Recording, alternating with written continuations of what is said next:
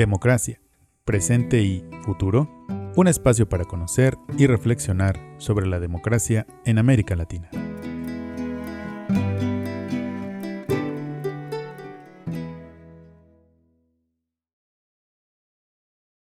Hola, mi nombre es Mario Alfredo Hernández, yo soy profesor investigador de la Universidad Autónoma de Tlaxcala en dos espacios, en la Facultad de Filosofía y Letras y en el posgrado interinstitucional en Derechos Humanos. Mi formación ha sido en filosofía, desde la licenciatura hasta el doctorado, particularmente en filosofía moral y política.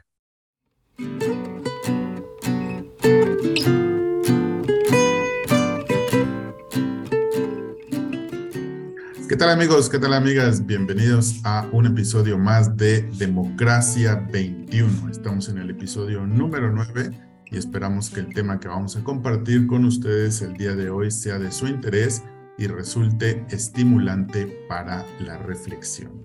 Para comenzar, pues por supuesto agradecerle al doctor Mario su presencia aquí con nosotros y el tiempo que nos brinda para platicar sobre su más reciente libro que es El reverso de la igualdad. Seis ejercicios de reflexión filosófica sobre discriminación eh, eh, publicado en la editorial, en la editorial ¿Cómo estás, Mario? Muchas gracias por estar con nosotros. Muy bien, muchas gracias y, muy contento de poder platicar sobre democracia contigo y con las personas que nos, nos ven y nos escuchan. Bueno, pues vamos a comenzar esta charla. Me gustaría que de entre los muchos problemas sociales que abordas en tu libro, considero que el que denota la reflexión es eso que llamas la naturalización de la discriminación. ¿Qué debemos entender por este término, el de naturalización de la discriminación, y cuál es su efecto en la práctica y en la reflexión sobre la misma? Sí, cuando hablamos de una discriminación que está naturalizada, es decir, que está asimilada a nuestras prácticas cotidianas y que pasa como invisible y como un orden espontáneo de realidad, hacemos eh, alusión a dos, a dos dimensiones. De un lado, la dimensión simbólica, es decir, cómo vamos construyendo ciertas identidades, ciertas ascripciones grupales a partir de argumentos que pueden ser falaces, ¿no? Ya David Hume planteaba esta idea de la falacia naturalista, ¿no? Que implica derivar un orden normativo a partir de la observación de ciertas regularidades en el entorno.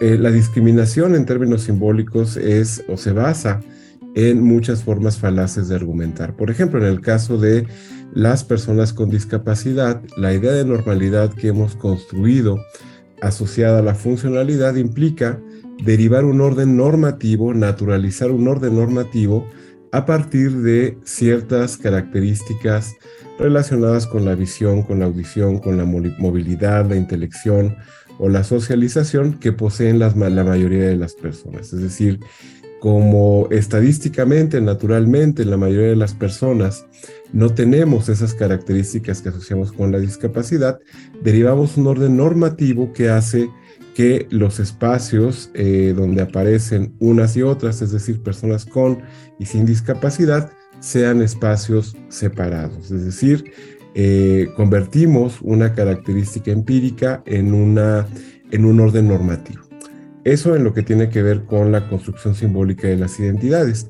Pero si pensamos en dinámicas de socialización, también ahí ocurre este fenómeno de la naturalización, es decir, eh, aceptamos como válidas, como, como fuera del cuestionamiento eh, político, estos equilibrios de poder que señalan subordinaciones y privilegios que son inmerecidos y bueno, como toda subordinación y todo privilegio, pero que en este caso, en el caso de la discriminación, son producto de una inercia sobre cómo hemos pensado que ciertas identidades naturalmente tienen que ocupar las posiciones sociales menos aventajadas. Y ahí el caso quizá, o uno de los casos más evidentes, es el caso de las personas indígenas, ¿no? Durante mucho tiempo se ha pensado que hablar una lengua indígena representa una característica negativa que, por ejemplo, se ha prohibido en las escuelas, ¿no? Hasta, hasta no hace mucho tiempo que las lenguas indígenas se reconocieron como lenguas nacionales,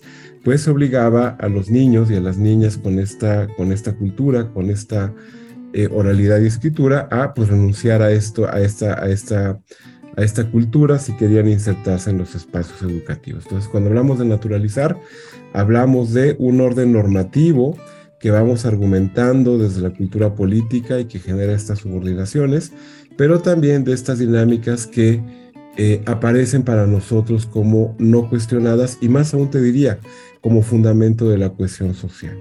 Pensamos que para que el, el contrato social siga teniendo su vigencia, necesitamos que la ciudadanía se identifique, es decir, la posesión de derechos, se identifique con ciertas características que corresponden a la mayoría de la población.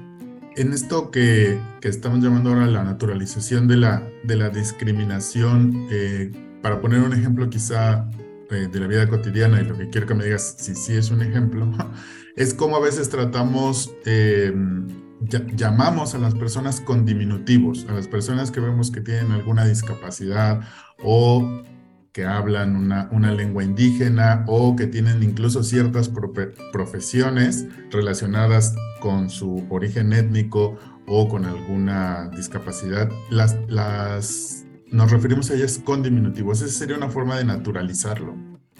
Sí, claro, el, lenguaje constituye un vehículo para esta naturalización de la discriminación. Más allá de la discusión sobre la corrección política o el lenguaje incluyente, que sin duda es una discusión a la que la filosofía tiene que entrar, lo que yo te diría es que eh, con la discriminación, pues es evidente esta idea asentada en el giro lingüístico de la filosofía eh, a partir del siglo pasado, ¿no? Esta idea de que el lenguaje no es una herramienta independiente del pensamiento y que media con la realidad, sino que el lenguaje es propiamente la, constitución de la realidad y la constitución de la realidad en un sentido intersubjetivo. Eh, cuando yo, yo, te diría que eh, este, e, estos dos órdenes de realidad a los que hacía alusión hace un momento, lo simbólico y lo estructural, eh, tienen, digamos, una relación de, causalidad. Lo simbólico va a generar prácticas cotidianas y formas de discriminación muy usuales y el elemento simbólico fundamental pues es el lenguaje, ¿no? Tú lo has dicho muy bien, cuando nombramos a ciertas personas, a ciertas identidades, de una manera eh, con la que no nombramos a las personas que no tienen esas características, pues empezamos a construir espacios, primero simbólicos y luego materiales eh, diferenciados. Te, pongo un ejemplo, de nuevo, el tema de las personas con discapacidad. Revisamos todavía eh, leyes, políticas públicas, discursos oficiales, académicos, eh, de, yo creo que todavía al inicio de este siglo, ¿no? antes del, inicio de este siglo, eh, las personas con discapacidad aparecían como minusválidas, como enfermas, como, como impedidas, ¿no? Todavía ciertas legislaciones, por ejemplo, en Inglaterra, en Estados Unidos, hablaban de impairment, ¿no? De, personas impedidas. Y claro, cuando tú colocas el acento en, en, la, en la deficiencia funcional, y eliminas la idea de que es la persona con una deficiencia funcional, entre otras características, pues acabas esencializando, esencializando una identidad.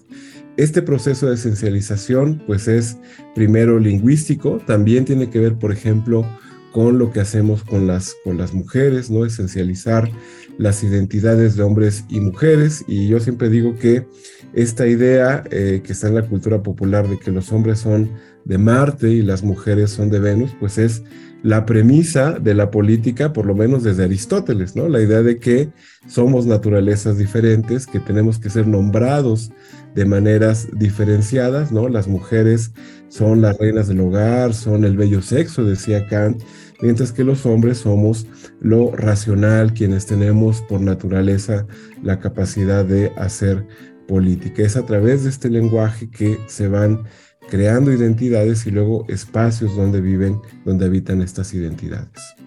Eh, creo que más o menos ya, ya está intuido porque en la exposición de, del problema al mismo tiempo nos has dado la, importancia y la necesidad de, reflexionarlo. Pero de todos modos, no, no quiero dejar de preguntarte porque finalmente este, este podcast está dirigido sobre todo a un público estudiantil, un público académico que siempre se pregunta qué puedo hacer con la filosofía, qué puedo hacer con la teoría. Entonces, en ese sentido, quiero eh, preguntarte sobre esta idea que expones hacia las conclusiones de tu libro de una filosofía pública, como entendí yo como una herramienta precisamente para pensar estos problemas sociales. Eh, platícanos un poquito, ¿qué es esto de la filosofía pública? Sí, eh, es una pregunta que, agradezco mucho porque finalmente creo que hacia allá se encamina un poco mi trabajo en filosofía durante los últimos años.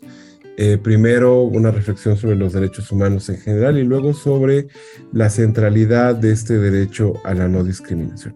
Cuando hablo de filosofía pública, pues es un término que recupero del filósofo eh, Michael Sandel, ¿no? Michael Sandel, que es un filósofo muy preocupado por eh, el tema de la esfera pública, por el papel del intelectual en democracia y cómo podemos crear un ambiente de discusión civilizado eh, que, que, parta de ciertos consensos mínimos y que considera la democracia como el, el sustrato para discutir y no digamos, como un elemento más a discutir en la conversación política, Michael Sandel habla de una filosofía pública. Además, debo decir que es un, es un tema que yo también he trabajado en, en diálogo con mi colega Ricardo Bernal de la Universidad de La Salle, quien está muy interesado, por ejemplo, en los discursos antiderechos y los discursos de odio.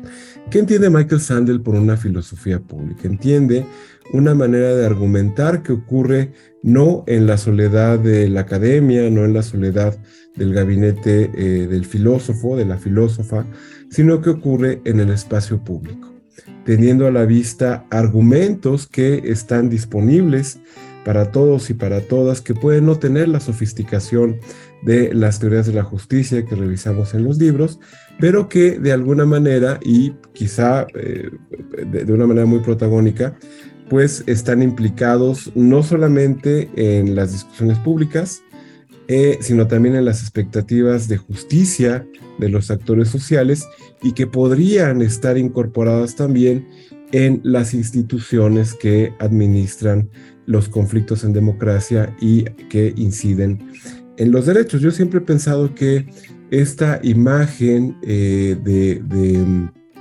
del filósofo que planteaba Aristóteles, Aristófanes, perdón, en esta comedia de las nubes, ¿no? El filósofo que todo el tiempo está viendo al cielo y por, por atender al más allá se cae y no se ocupa del mundo real, pues es una imagen que, eh, digamos, sirvió muy bien durante mucho tiempo para plantear la especificidad de la tarea filosófica de espaldas al mundo, pero creo que después del giro lingüístico y después de que hemos legitimado a los derechos humanos como un objeto de estudio para la filosofía, tenemos necesariamente que hacer una traducción de eh, lo que hacemos tradicionalmente como filosofía para tratar de contribuir al debate democrático. Te decía, Michael Sandel tiene esta idea de la filosofía pública como una filosofía que argumenta en democracia, que argumenta en lo público, sea la plaza, sea el espacio legislativo o incluso hoy las redes sociales, ¿no? Cuando uno abre Twitter, pues te encuentras con una diversidad de argumentos donde lo emocional y, la argumentación, eh, digamos, eh, despersonalizada, más fundamentada por razones que podrían ser no solamente idiosincráticas, pues quizá eso no es lo que predomina en la conversación de Twitter, pero la filosofía pública tendría que pensar cómo es que esa discusión podría partir de mínimos, de, consensos mínimos para poder avanzar hacia consensos máximos, pues atendiendo a que esta, esta idea de la pluralidad discursiva, pues no es algo que podamos erradicar, afortunadamente, ¿no? La, pluralidad, la pluralidad discursiva es un, diría yo, un feliz producto de vivir en democracia, es algo con lo que tenemos que vivir, pero sí la filosofía pública tendría que poder argumentar. Nada más déjame añadir algo. La filosofía pública, tal y como la pensamos, es apenas un dominio, eh, no, no es exactamente la razón práctica, ¿no? Este dominio de la reflexión que Kant pensaba se, inauguraba con, eh, con la libertad humana, ¿no? Con esta idea de que estamos liberados, liberadas de la tradición, de la, de la historia, de la religión y que tenemos que hacernos cargo de nuestra autonomía en muchos frentes. Michael Sandel piensa que la filosofía pública es una forma de ejercer la autonomía intelectual y la autonomía en relación con el diálogo con otras personas. Eh, una última idea que quiero apuntar con este, con este tema es el papel del intelectual. ¿no? Eh, decía, estamos, estamos muy acostumbrados, acostumbradas a pensar que el intelectual escribe, piensa, da clases de espaldas al mundo y que luego vuelve para de una manera, eh, digamos, con un tono de superioridad, moral, decirnos cómo deben funcionar las cosas. Pero en realidad Michael Sandel es un filósofo que, que, interviene todo el tiempo en debates públicos, como lo hace Habermas, como lo hace quizá más cerca de nosotros en el mundo hispano, Fernando Sabater. Y ahí, ahora que dices que, que, que este podcast lo escuchan chicos, chicas de la comunidad universitaria, pues estaría muy, muy interesante que ellos y ellas se apropiaran también de espacios públicos para desde la filosofía continuar esta, esta, esta tradición de argumentación sobre lo común. Excelente. Oye, bueno, ya con el problema planteado, que es la naturalización de la discriminación, y la herramienta para pensarlo, que es esta idea de la filosofía pública, eh, me quiero detener en dos o tres temas eh, específicos que, que, vienen en tu libro. El primero es la relación entre derechos humanos y discriminación, que en principio se podría pensar que van de la mano, que son complementarios, pero en tu libro haces una problematización de esta relación. Cuéntanos un poquito sobre eso, María. Sí, eh, te decía que yo tengo pues más de, más de 10 años trabajando en el campo de los derechos humanos, ¿no? Trabajando fundamentalmente en la academia, pero también he tenido la oportunidad de participar en instituciones públicas y en organizaciones sociales. Me ha tocado ver eh, en estos últimos 10 años cosas pues muy positivas, ¿no? Por ejemplo, en México la, el inicio del movimiento a favor del matrimonio igualitario, este reclamo público, por ejemplo, de las mujeres en contra de la violencia de género y a favor de la garantía de sus derechos sexuales y reproductivos, el reconocimiento de las lenguas indígenas como lenguas sin más, la, aprobación de la Convención de Naciones Unidas sobre Discapacidad. Son cosas muy positivas sin duda y a veces cuesta trabajo eh, darnos cuenta que eh, en democracia sí hay como elementos positivos, ¿no? sobre todo en relación con con el reconocimiento de derechos. Pensamos que todo va para mal, en realidad no, en realidad sí hay cosas positivas, pero estos, estos hechos positivos en materia de derechos humanos pues coexisten con otros hechos eh, no, no, nada positivos, ¿no? Con la generalización de las violaciones graves a derechos humanos, la represión política, eh, el discurso de odio, ¿no? Que cada vez es más evidente en redes sociales y otros espacios, eh, los, los, movimientos antiderechos, las, las argumentaciones a favor de un orden natural donde la familia tradicional se hace cargo de la economía, etcétera, etcétera, etcétera. Yo te diría que tanto en la academia como en las instancias públicas y sociales, a veces parece que tenemos una, un consenso sobre lo que hablamos cuando hablamos de derechos humanos y en realidad no, en realidad te das cuenta que actores públicos, eh, sociales y académicos tenemos distintas ideas sobre lo que son los derechos humanos. Por eso es que una parte importante de mi investigación ha tenido que ver con esto que se llama el giro historicista de los derechos humanos, que eh, inicia, yo, yo diría, eh, en este siglo, sobre todo a partir del trabajo de historiadores de los derechos como Samuel Moyn u otros, que precisamente buscan cuáles son las raíces de nuestro paradigma de los derechos humanos, para mostrar continuidades y discontinuidades con la enunciación de los derechos durante la primera modernidad. Todos sabemos que las primeras cartas de derechos surgen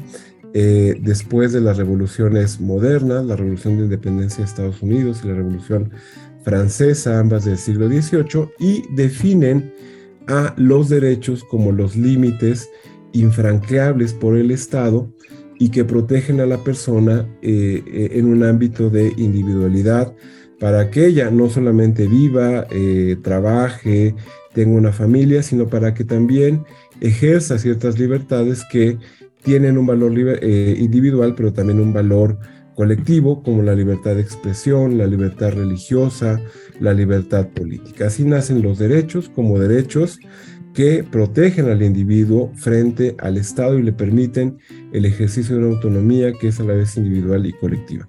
Pero en, estas, en estos documentos fundacionales de la modernidad política, los derechos aparecen como eh, vinculados de manera necesaria con ciertas características que son las que definen a la ciudadanía, ¿no? La, característica de ser ciudadano, de ser ciudadana literalmente, de ser habitante de la ciudad, pues requiere ciertos prerequisitos en esta primera formulación de los derechos, ¿no? Hablar, hablar la misma lengua, tener la misma nacionalidad, tener la misma, eh, bueno, el, eh, ser hombre, ¿no? tener, eh, ser parte del género dominante, del género que articula el patriarcado, y tener la misma religión, tener, estar privado del, más bien estar exento del trabajo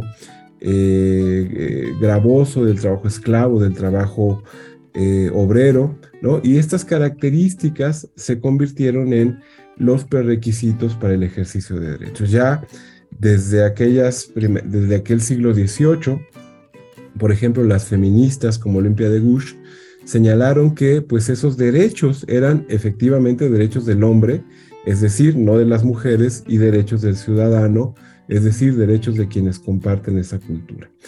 Eh, esta crítica hacia cómo los derechos humanos nacen como derechos vinculados con una identidad nacionalista, culturalmente fijada, y también con las instituciones del Estado Nacional, tiene un punto de inflexión durante el siglo pasado a la luz pues de esta eh, de este hecho que convencionalmente conocemos como el holocausto, ¿no? el exterminio sistemático de personas judías durante la Segunda Guerra Mundial, pero también de otras identidades, ¿no? las personas con discapacidad, los disidentes políticos, las minorías étnicas, etcétera, etcétera, etcétera.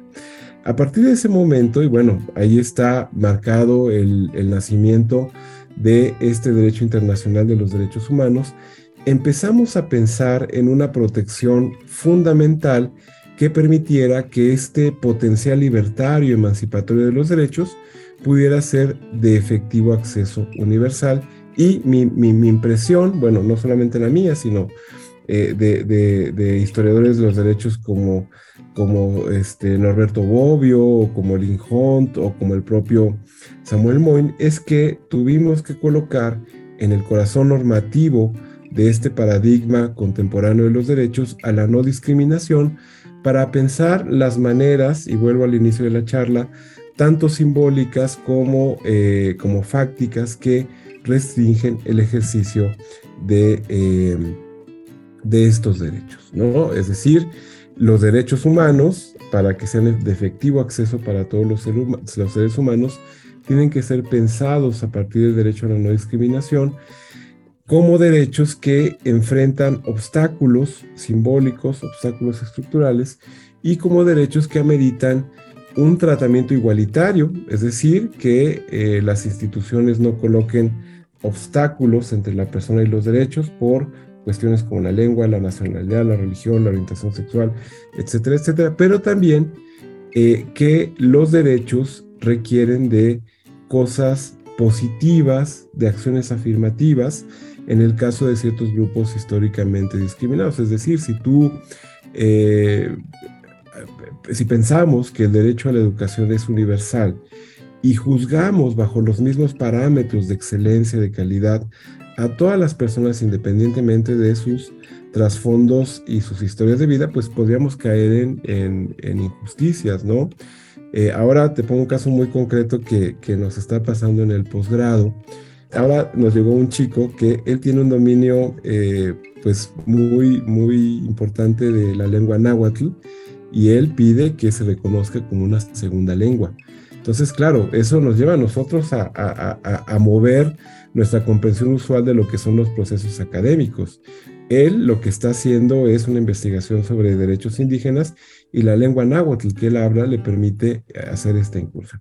Entonces, bueno, eh, esto para decirte que efectivamente el día de hoy situamos a la no discriminación en el corazón normativo de este paradigma contemporáneo de los derechos humanos que no es tanto esa promesa de emancipación total, esa promesa de eh, felicidad, eh, recuerda que los revolucionarios franceses hablaban de la felicidad pública.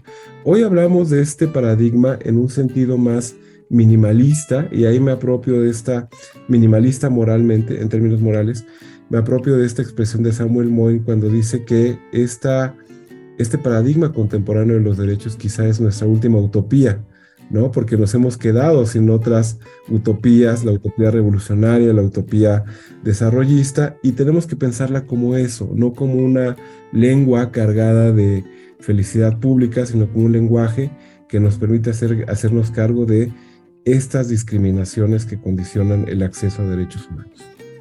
Oye, y aprovechando la, pues no solamente el trabajo eh, académico de investigación que has realizado, sino también el trabajo de campo, por llamarlo de esa manera, eh, dentro, de la, dentro de la sociedad mexicana. Eh, me gustaría que nos ayudaras a comprender también parte de nuestra historia política y parte de la historia del derecho a la no discriminación aquí en, aquí en nuestro país, porque en, el, en tu libro eh, narras cómo es que el derecho a la no discriminación introduce un componente de desafío, de novedad, y para replantear las luchas contra la desigualdad.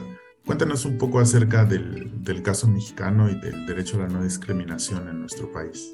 Sí, eh, eh, a, mí, me parece una pregunta eh, muy, muy pertinente estas, reflexionar sobre cómo hemos construido nuestra institucionalidad de lucha contra la discriminación, pero además una pregunta que me parece tendríamos que responder de una manera interdisciplinaria, ¿no? Si preguntamos a un abogado, a una abogada eh, por un hecho jurídico, pues seguramente, digo, estoy haciendo una reducción, pero seguramente nos invocaría una norma, ¿no? Y lo que nos interesa en filosofía es el proceso de argumentación que está detrás de las normas y detrás de las identidades, ¿no? A la sociología le interesará pues los equilibrios de poder que llevaron a visibilizar un tema como un tema de interés público. Pero déjame plantear la respuesta a esta pregunta desde la filosofía.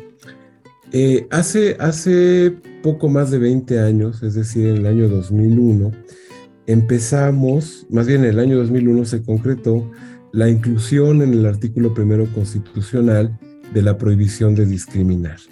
Ahora, cuando uno empieza la lectura de la Constitución, junto a la prohibición de la esclavitud, junto a la idea de que los derechos que ahí se enuncian pertenecen a todas las personas que habitan o transitan por el territorio nacional. No dice nacidos en el territorio ni dice ciudadanos, dice quienes habitan o transitan el territorio nacional. Junto a esas dos cosas vas a encontrar la prohibición de la discriminación. Eh, ¿Qué pasaba antes? Antes teníamos, me parece, una forma de comprender y de argumentar nuestra identidad que estaba muy vinculada con esta idea del mestizaje.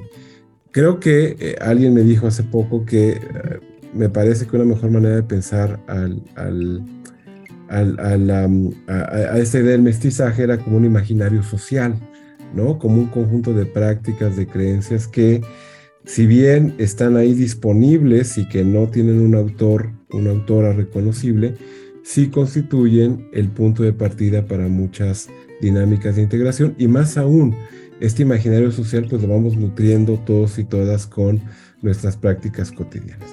Este imaginario social del mestizaje pues hacía parecer que después de este, eh, llamémoslo eh, solamente de manera descriptiva, este encuentro entre dos mundos, ¿no? Que se produjo con la conquista de, México por los españoles, eh, había producido una nueva identidad que era como una especie de lo mejor de la identidad indígena y lo mejor de la identidad española.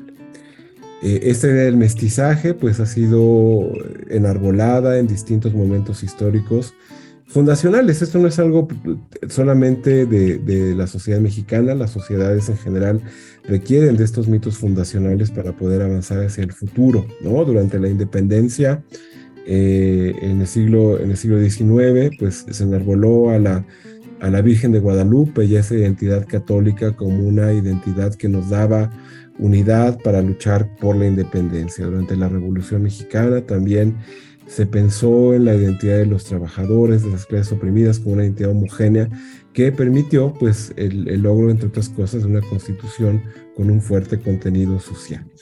Si, bien esta idea del mestizaje tuvo una, pues una, una utilidad política y tuvo una, una utilidad, eh, eh, hasta diría yo, en la construcción de la identidad, Luego tuvo consecuencias problemáticas, ¿no? Esta, esta, esta idea de pensarnos como una nación homogénea, donde todos hablábamos español, todos teníamos el mismo tono de piel, que no era ni moreno ni blanco, sino un, este, un cafecito intermedio, que todos teníamos la misma religión, incluso que todos íbamos al mismo partido, al mismo equipo de fútbol, pues dificultó que se visibilizaran otras identidades. Creo yo que hay ciertos hitos que eh, empezaron a, erosionar para el caso mexicano esta idea del mestizaje. Eh, hay que reconocer que me parece quien llevó la mano en este cuestionamiento, pues son los movimientos feministas, la filosofía feminista y la de género, que empezaron a género, luego los movimientos indígenas, por ejemplo, el Ejército Zapatista de Liberación Nacional a mediados de la década de los noventas, pues planteó también que muchas demandas de justicia seguían siendo las mismas que, que al inicio del siglo XX, y así distintas luchas sociales. Luego vino ese año 2000, que es un año que, que al que vemos eh, pues, pues con mucha curiosidad, ¿no? El año de la alternancia política, hoy que la alternancia política es una realidad afortunada, pues no lo era hace mucho tiempo, y en ese contexto se produjo un nuevo ánimo social para discutir la desigualdad. ¿Qué pasó después de, ese año 2000? Pues que se produjeron algunos cambios donde, fíjate, curiosamente, y ahora que tenemos pues de nuevo una, una discusión política muy, muy exacerbada sobre la desigualdad, en aquellos años la academia, los movimientos sociales, eh, los actores públicos coincidieron en la importancia de acuñar un nuevo lenguaje para pensar la desigualdad. Y ahí estuvo el lenguaje de la no discriminación que produjo hechos jurídicos importantes, yo solamente los menciono, ya decía la cláusula antidiscriminatoria del año 2001, luego en el año 2003 la Ley Federal para Prevenir y Eliminar la Discriminación, que crea una autoridad, la autoridad del CONAPRED, del Consejo Nacional para Prevenir la Discriminación, como la instancia que coordina la política de Estado en la materia.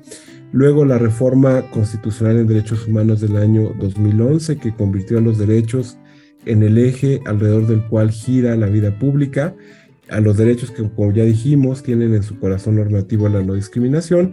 Y luego el año 2019 completamos, esto me parece muy importante, el proceso que llevó a que cada entidad federativa cuente con una ley contra la discriminación y con una autoridad local que hace cosas concretas. Eh, yo diría que es un movimiento, el caso mexicano, de, de, poco más de 20 años, de, yo digo siempre de afuera hacia adentro, es decir, de las discusiones de la arena internacional hacia nuestras políticas domésticas, pero también de abajo hacia arriba, de exigencias de la sociedad civil que fueron adoptadas como razón de Estado. Hoy que tenemos una discusión muy intensa, por ejemplo, sobre la salud pública, sobre las vacunas, eh, esta discusión a la que nos llevó la pandemia de COVID-19, pues eh, todavía hace 20 años, por ejemplo, eh, cuando, cuando los grupos de VIH, las personas que viven con VIH, empezaron a exigir al Estado la atención pública, pues todavía estaba todo muy pensado en términos morales, ¿no? Sobre si, la, si, si, vivir con un virus que tenía una transmisión, entre otras, de tipo sexual, pues implicaba conductas contrarias al orden moral eh, homogéneo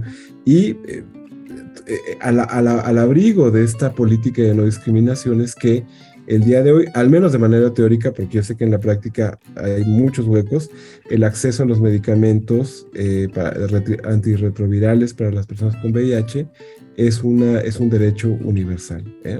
parece de nuevo que casi no pasa nada en democracia, pero sí, sí pasan cosas. Aprovechando este mismo capítulo sobre, sobre México, quiero detenerme en una distinción que haces ahí y que, este, y que bueno, que nos puede ir ayudando como para ir, em, no cerrándose, bueno, sí cerrando el, círculo del problema eh, histórico, concreto, empírico y la idea de la filosofía pública como, como una herramienta para reflexionar sobre eso. Eh, hay, una parte en tu libro en donde mencionas palabras más, palabras menos, que a través del derecho a la discriminación podemos imaginar formas de tender puentes entre una sociedad justa y una sociedad decente. Cuéntanos eh, qué debemos entender por estos conceptos y por qué razón por sí solos no son suficientes. Muchas gracias por hacer esta pregunta, que es una de las cosas que yo al final me quedo con, eh, con, con con, un cuestionamiento sobre cómo tender puentes entre estas dos formas de entender a la sociedad. Cuando yo hablo de una sociedad justa, eh, básicamente me, monto, me recupero pues las, las, premisas, las intuiciones de eh, las teorías de la justicia tal y como las planteó John Rawls, ¿no? que es este parteaguas que en la década de los 70 del siglo pasado pues recuperó ciertos elementos de la teoría contractualista, de la filosofía moral kantiana para observar nuestra realidad eh, definida por una constitución, por la, por la pluralidad discursiva y pensar qué implica una sociedad justa. ¿no? Para Rawls, una sociedad justa, una sociedad bien ordenada es la que está orientada por principios de la justicia que podrían ser la elección de ciudadanos, de ciudadanas libres e iguales, eh, situados en una posición original, donde no importan las desigualdades, sino lo que importa es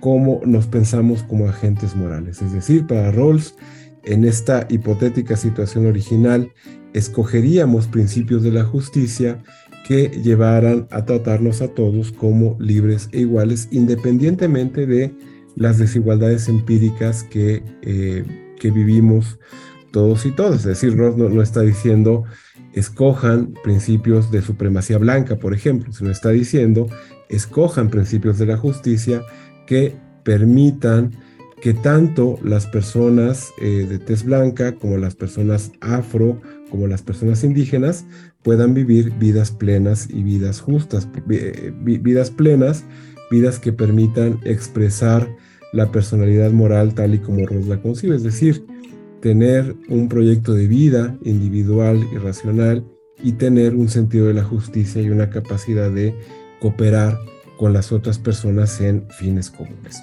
Parecía que esta, esta argumentación pues naturalmente produciría principios de la justicia eh, imparciales, ¿no? De hecho, así denomina Rawls a su proyecto de justicia, ¿no? La justicia como como imparcialidad, como, como una, un tratamiento igualitario de las instituciones. Pero luego eh, nos hemos dado cuenta a partir de las críticas que han venido del feminismo fundamentalmente, pero también del multiculturalismo y ahora yo, yo que trabajo el tema de la discapacidad, de, eh, de las posiciones críticas del capacitismo, nos damos cuenta que esta idea de sociedad justa requiere de ciertos, de ciertos eh, ajustes para poder responder a los retos actuales. Rawls pensaba que estos temas de desigualdad, producto de la discriminación, tenían que colocarse no en la estructura básica de la sociedad, sino en lo que él denominaba las teorías no ideales de la justicia, es decir, eran eh, lo, que, lo, que, lo que se tenía que hacer para combatir esta discriminación, eran correcciones a un modelo esencialmente justo. Y nos hemos dado cuenta que no es así, que la discriminación, por eso es que hablamos de una discriminación naturalizada, pero también de una discriminación estructural, no es un problema de minorías, sino es un problema de justicia de primer orden. La discriminación estructura los espacios, los derechos, las oportunidades, y en este sentido, cuando hablamos de una sociedad decente, que es un término que, como tú sabes, eh, utiliza acuña el filósofo indio Abishai Margalit, hablamos de una sociedad que no solamente se hace cargo de las desigualdades, sino que no humilla a los sujetos en la distribución de esas oportunidades. Pensemos en el caso, por ejemplo, de las personas con discapacidad, ¿no? Cuando, cuando la política del Estado se ha orientado a dar pensiones, a dar becas, a dar apoyos como sillas de ruedas, bastones para personas ciegas, etcétera, etcétera, pues lo que hace es pensar a, estas personas no como sujetas de derechos, sino como sujetas de dádivas de asistencialismo. Tratar así a las personas con discapacidad, como las ha tratado, por cierto, pues la, la, sociedad en su conjunto durante mucho tiempo, pues implica humillarlas, implica no pensar que ellas, por ejemplo, tienen derecho a la libertad de expresión, derecho a la sexualidad, derecho al placer incluso, derecho al trabajo, es decir, no a ser eh, sujetas de, caridad, sino a ser agentes económicos como cualquier persona sin discapacidad. Me parece que si ponemos, y creo que es, es, eh, aquí revelo mi, otra fuente, eh, la otra fuente de mi formación filosófica, que es Hannah Arendt. ¿no? Hannah Arendt decía que pensar reflexivamente implicaba poner en tensión elementos normativos eh, y, coyunturas históricas para producir casos de validez ejemplar que nos ayudaran a orientar nuestras reflexiones colectivas. Creo que si ponemos en tensión estas dos ideas, la idea rusiana de la sociedad justa con esta idea de Margalitz de la sociedad decente, para pensar las posiciones eh, históricamente discriminadas, pues entendemos nuestro reto. No solamente requerimos acabar con la pobreza, acabar con la desigualdad y acabar con la violencia y con la impunidad, sino requerimos hacerlo de una manera que no humille, que no revictimice en el lenguaje de los derechos humanos a quienes tienen esas posiciones menos aventajadas.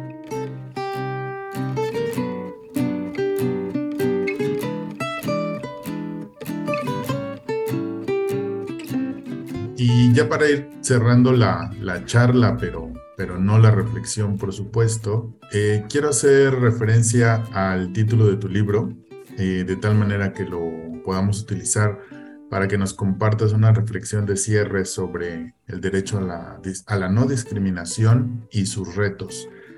¿Qué es el reverso de la igualdad? El reverso de la igualdad, me parece, es este, este, este entramado de imaginarios, de discusiones y de elementos normativos que están detrás de esta idea de la igualdad como algo homogéneo y como algo que viene garantizado por el tratamiento igualitario ante la ley. ¿no? Eh, si vemos, eh, digamos, esta imagen que recupera Habermas ¿no? del Estado Nacional como un Estado que tiene eh, una cara muy similar al dios Jano de la antigüedad romana, ¿no? Este dios Jano que era generoso, este, benevolente con los ciudadanos de dentro, pero que hacia afuera mostraba una cara feroz. Creo que a mí me interesa que la filosofía y que el pensamiento desde, las humanidades pueda ver detrás de, eh, esta idea eh, cerrada, homogénea y hasta yo te diría optimista de la igualdad que hace parecer que la igualdad se logra con el reconocimiento de la igualdad ante la ley, ¿no? Con esta idea de la isonomía, ¿no? Que viene desde, desde los griegos.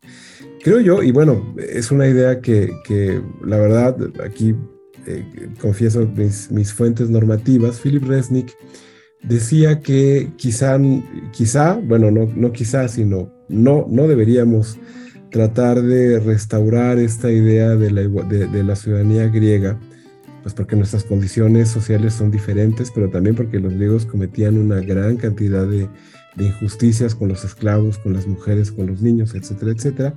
Pero él decía que esta idea de la igualdad griega tenía un componente complejo que nos podía servir de contraste con estas ideas simples de la igualdad eh, de orientación puramente liberal. Decía Resni que los griegos pensaban a la igualdad como un entramado de tres, de tres elementos, ¿no? De la, de, la, de la isonomía, de la igualdad ante la ley, que es como esta idea de igualdad formal, pero también como producto de la igualdad en la participación, de la isegoría, ¿no? Algo de que le importa mucho a la teoría crítica, desde Axel Honneth hasta Nancy Fraser. Y además dice Resnick algo que hoy casi no discutimos o no discutimos lo suficiente, que es la isomoiría, que es la igualdad en el reparto de las oportunidades. Hay que recordar que en el mundo griego participar en política implicaba pues tener cubiertas unas ciertas bases materiales, ¿no? Por supuesto que yo no, no quiero restaurar esta idea de la ciudadanía griega, pero sí creo que nos sirve de contraste para pensar eh, estas ideas de la igualdad solamente como, como igualdad ante la ley, ¿no? Requerimos igualdad en la participación. De hecho, ese es, ese es, ese es el sentido profundo de este lema, por ejemplo, del movimiento de personas con discapacidad. Nada sobre nosotros, sin nosotros, ninguna medida de política pública, ninguna ley antidiscriminatoria que no involucre a los grupos históricamente discriminados y la igualdad en el acceso a las oportunidades, ¿no? Eh, que cada persona pueda ejercer su voto en democracia y que ese voto, eh, como pensaba Rousseau, pues no, no, no se convierta en una tentación para, para comprarlo por quienes tienen más recursos ni para venderlo por quienes no tienen recursos. Yo creo que el reverso de la igualdad es precisamente esta, esta comprensión compleja de todo lo que implica que eh, la persona con derechos pueda hacer un uso efectivo de ellos en democracia. María Alfredo Hernández, profesor investigador de la Universidad de Tlaxcala, de la Universidad Autónoma de Tlaxcala y autor de El reverso de la igualdad, seis ejercicios de reflexión filosófica sobre discriminación. Pues muchas gracias por haber compartido con nosotros estas reflexiones, María. Muchísimas gracias y bueno, un saludo a todas y todos.